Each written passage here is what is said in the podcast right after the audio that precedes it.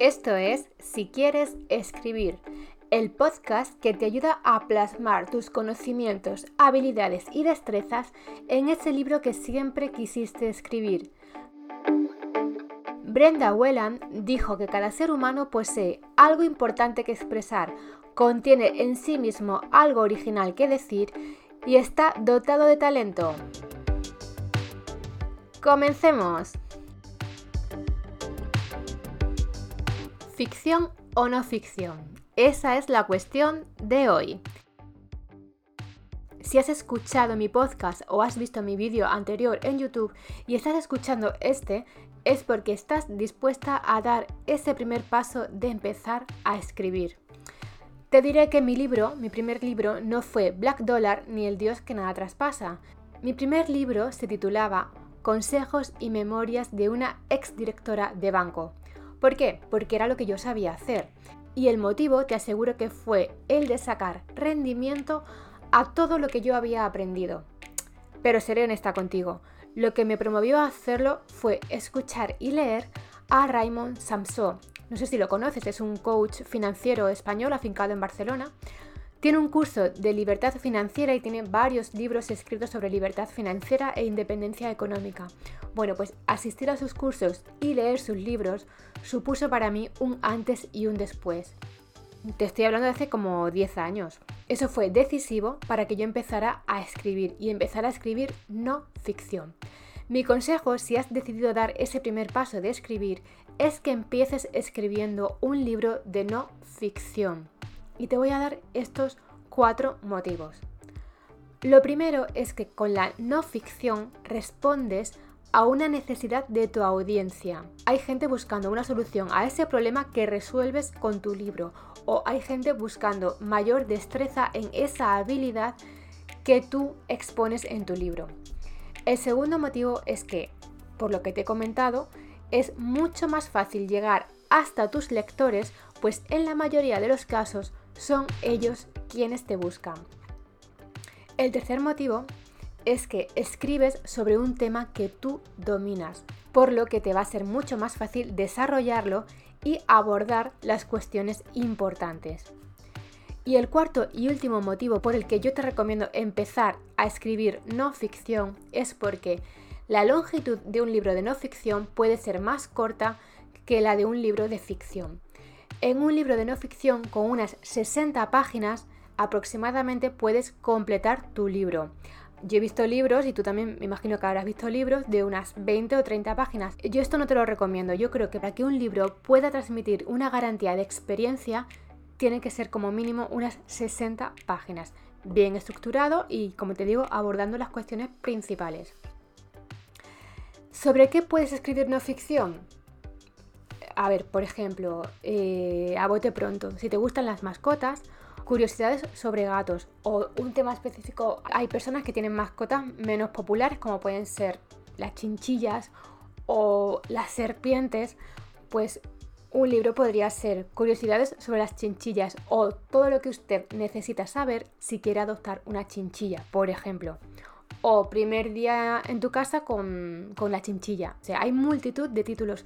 Se trataría de hacer una búsqueda en Google Trends sobre qué es lo que está buscando la gente respecto a este tipo de animales.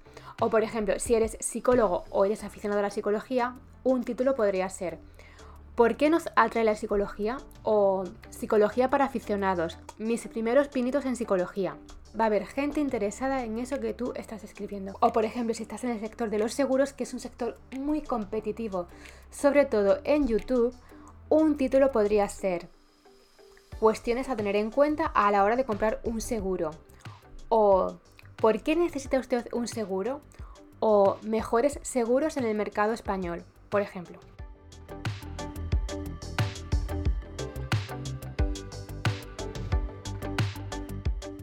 Sobre escribir ficción, que es la segunda parte de este podcast, yo te recomiendo que empieces a escribir ficción cuando lleves al menos un libro de no ficción escrito. ¿Por qué?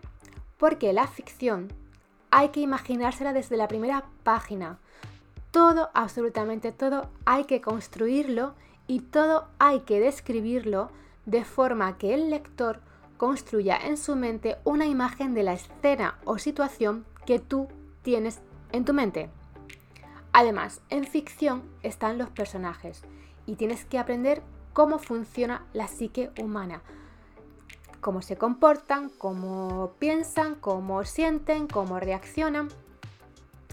Pero yo quiero que sepas que estas tres cuestiones, la imaginación, las descripciones y el conocimiento de la psique humana, se aprenden y que a medida que escribas tu escritura mejorará.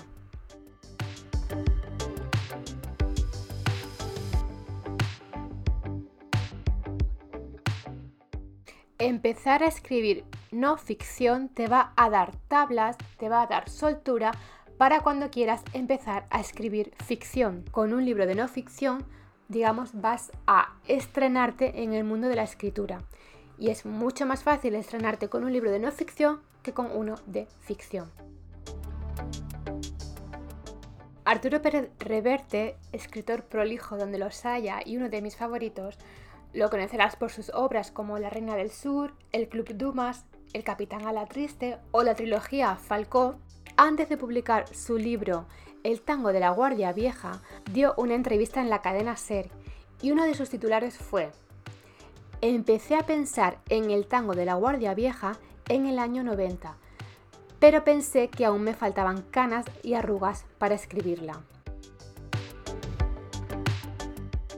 Por otro lado, sí he de confesar que escribir ficción es algo muy gratificante.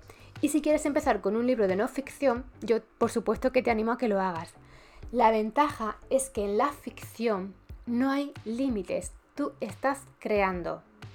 Lo que sí te recomiendo es que elijas un género que te guste. Por ejemplo, ¿qué tipo de novelas lees? Ese será tu género. Hay escritores que eligen un género solo porque está de moda.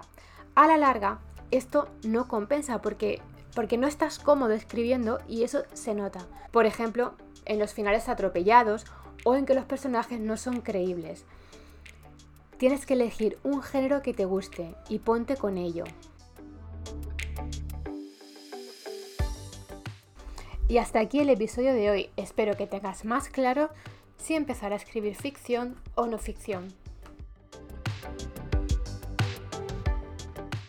Recuerda que todo el mundo posee talento, todo el mundo puede ser original y todo el mundo tiene algo importante que contar.